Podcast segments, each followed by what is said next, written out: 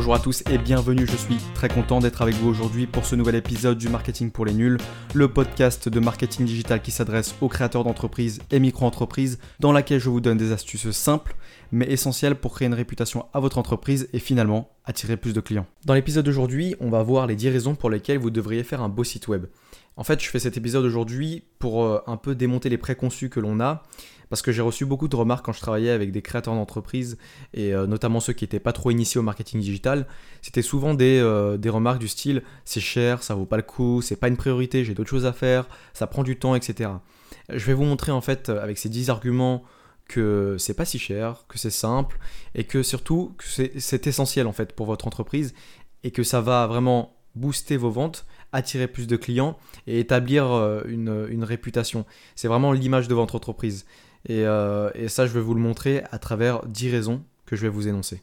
Alors, raison numéro 1, c'est votre univers, ou plutôt l'univers de votre entreprise. En fait, quand un utilisateur va rentrer, euh, va naviguer sur votre site web, il va avoir une certaine expérience, euh, un certain, il va découvrir un certain univers, l'univers de votre entreprise.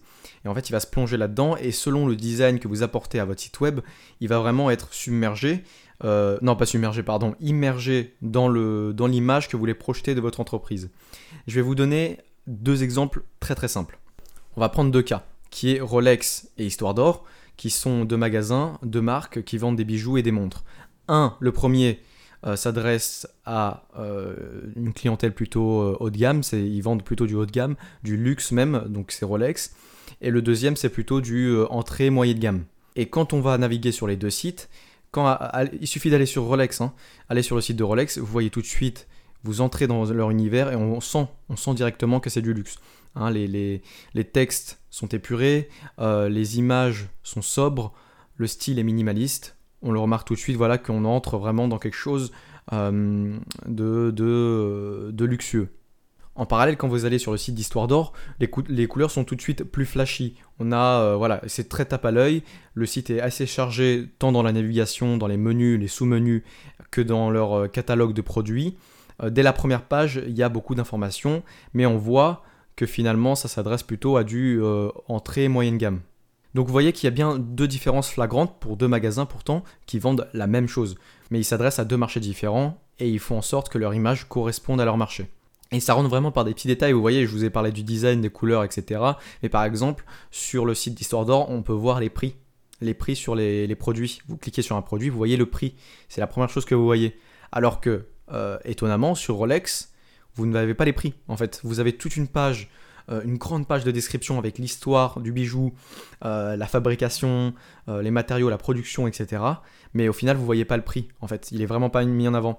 Et juste ce détail-là, il vous paraît anodin, mais en fait, il est cohérent parce que le public aisé qui, qui va s'adresser plutôt à du luxe chez Rolex ne se soucie pas du prix en fait. Ils se soucient de la qualité, de l'histoire, de l'image qu'ils vont avoir en achetant le produit. Ils vont se plonger dans un univers. Alors que les consommateurs de Histoire d'Or, c'est plutôt, euh, plutôt des classes sociales qui sont euh, euh, modestes, voire moyennes.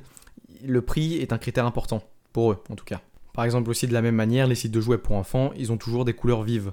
Donc c'est des petits détails comme ça, mais qui en disent long sur votre marque. La raison numéro 2, c'est de montrer votre professionnalisme. Alors, faire un beau site web, un beau, quand je mets, des guillemets entre le beau, mais c'est un site web qui va être propre et agréable à la navigation.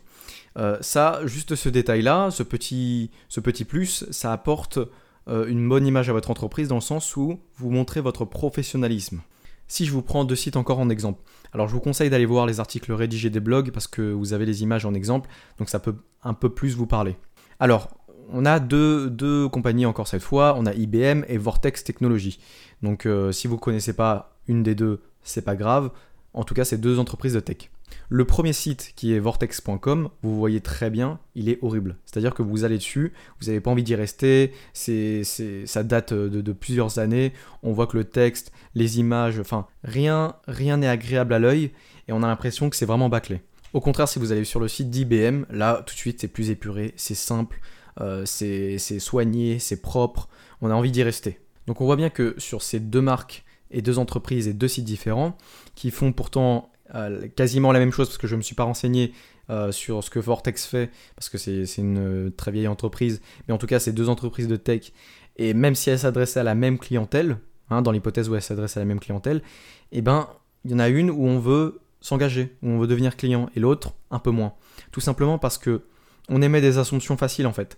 Si vous voyez un site qui est moche, euh, qui est pas agréable, vous vous dites en tant que client, mais comment va être mon expérience là-bas si il y a si peu d'attention portée aux détails? Un site web, c'est comme, disons, une boutique physique que vous avez. Imaginons que vous avez une boutique. Vous allez vouloir agencer vos meubles pour que les clients se sentent euh, accueillis, bien accueillis. Vous voulez faire le ménage pour que ce soit propre et vous montrer un certain respect envers le client. Et tout ça, ça donne un premier aperçu de la qualité de votre travail en général. Parce que, imaginez, vous entrez dans une boutique physique ou alors même un site web euh, qui, est dégueulasse. Vous dites, mais la première chose que je vois, c'est déjà, déjà mauvais. Alors comment, comment je peux continuer plus loin? Vous voyez ce que je veux dire? Donc c'est ça qui est compliqué et c'est ça qui, qui, est important, vraiment. Euh, c'est pourquoi à chaque fois que, que j'entends dire qu'un site web n'est pas important, euh, puisque le client, lui, s'en fout d'avoir un beau site web, non, il s'en fout pas, et c'est la première chose qu'il va voir. Raison numéro 3, si c'est pas vous, ce sera forcément un autre. Aujourd'hui, toutes les entreprises ont un site web, parce que c'est devenu peu coûteux et surtout très accessible. Je vous invite à écouter le dernier podcast ou alors lire l'article de blog sur comment créer son site web. Euh, je vous avais expliqué en détail comment faire pour pas cher, vraiment pas cher, hein, euh, et, de manière très facile. Donc sachez que si votre site web n'est pas attractif, euh, celui d'un concurrent le sera. Raison numéro 4, votre site web est une vitrine virtuelle.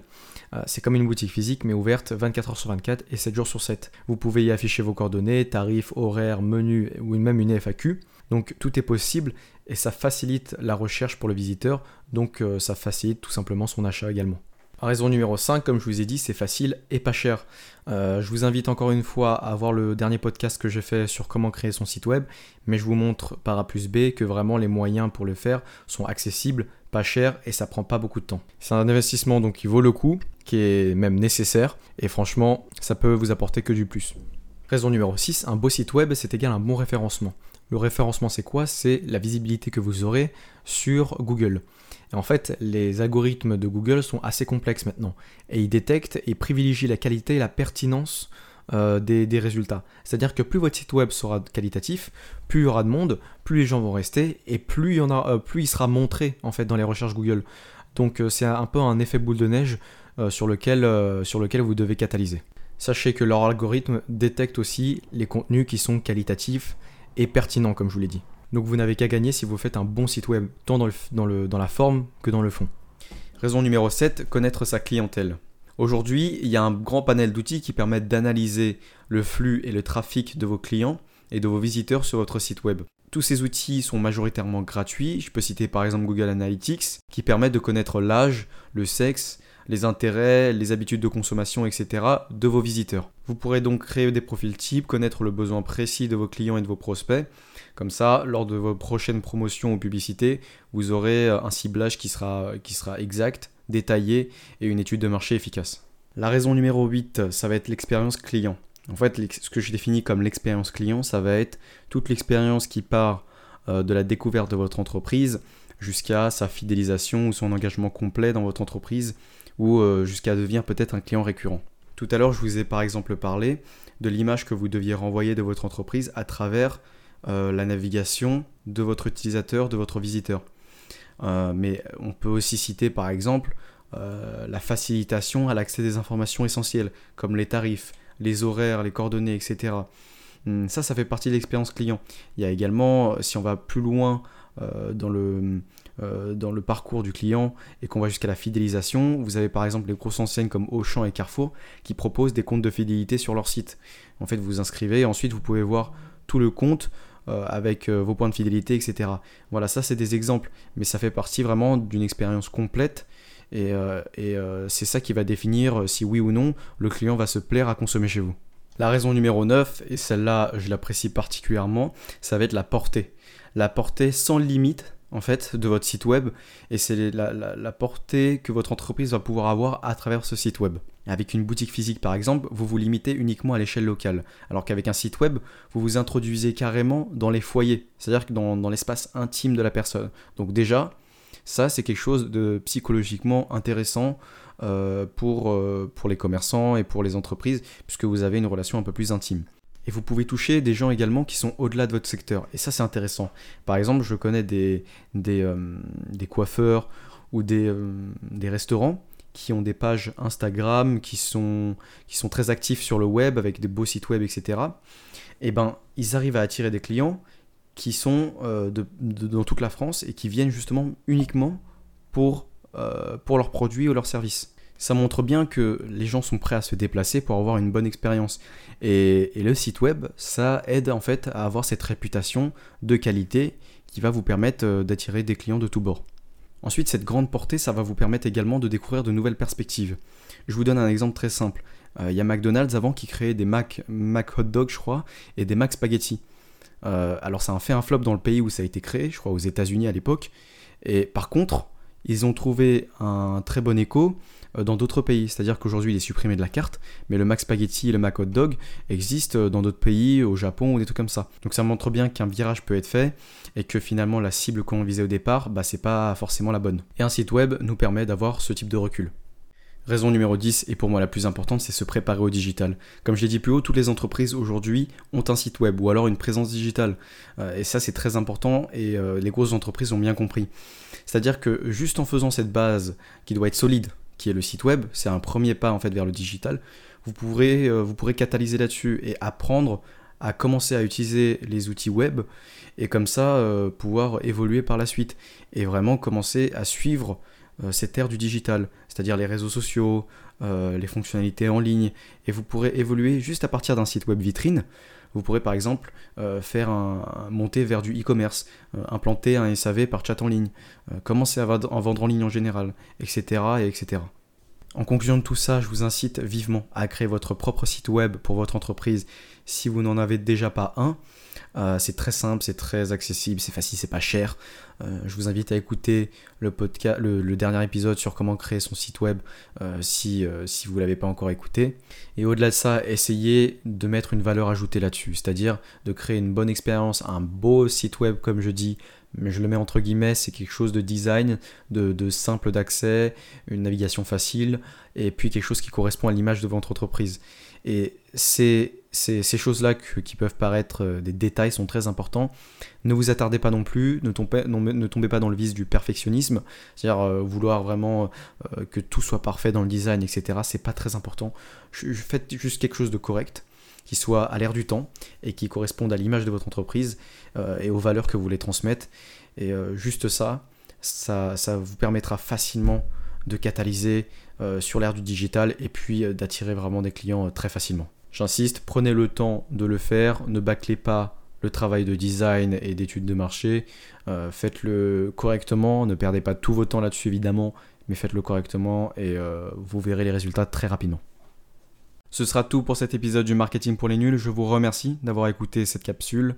N'hésitez pas à donner votre avis sur votre plateforme de podcast favorite pour encourager le projet. Consultez le blog pour voir les versions rédigées des podcasts dans lesquelles j'approfondis certains points.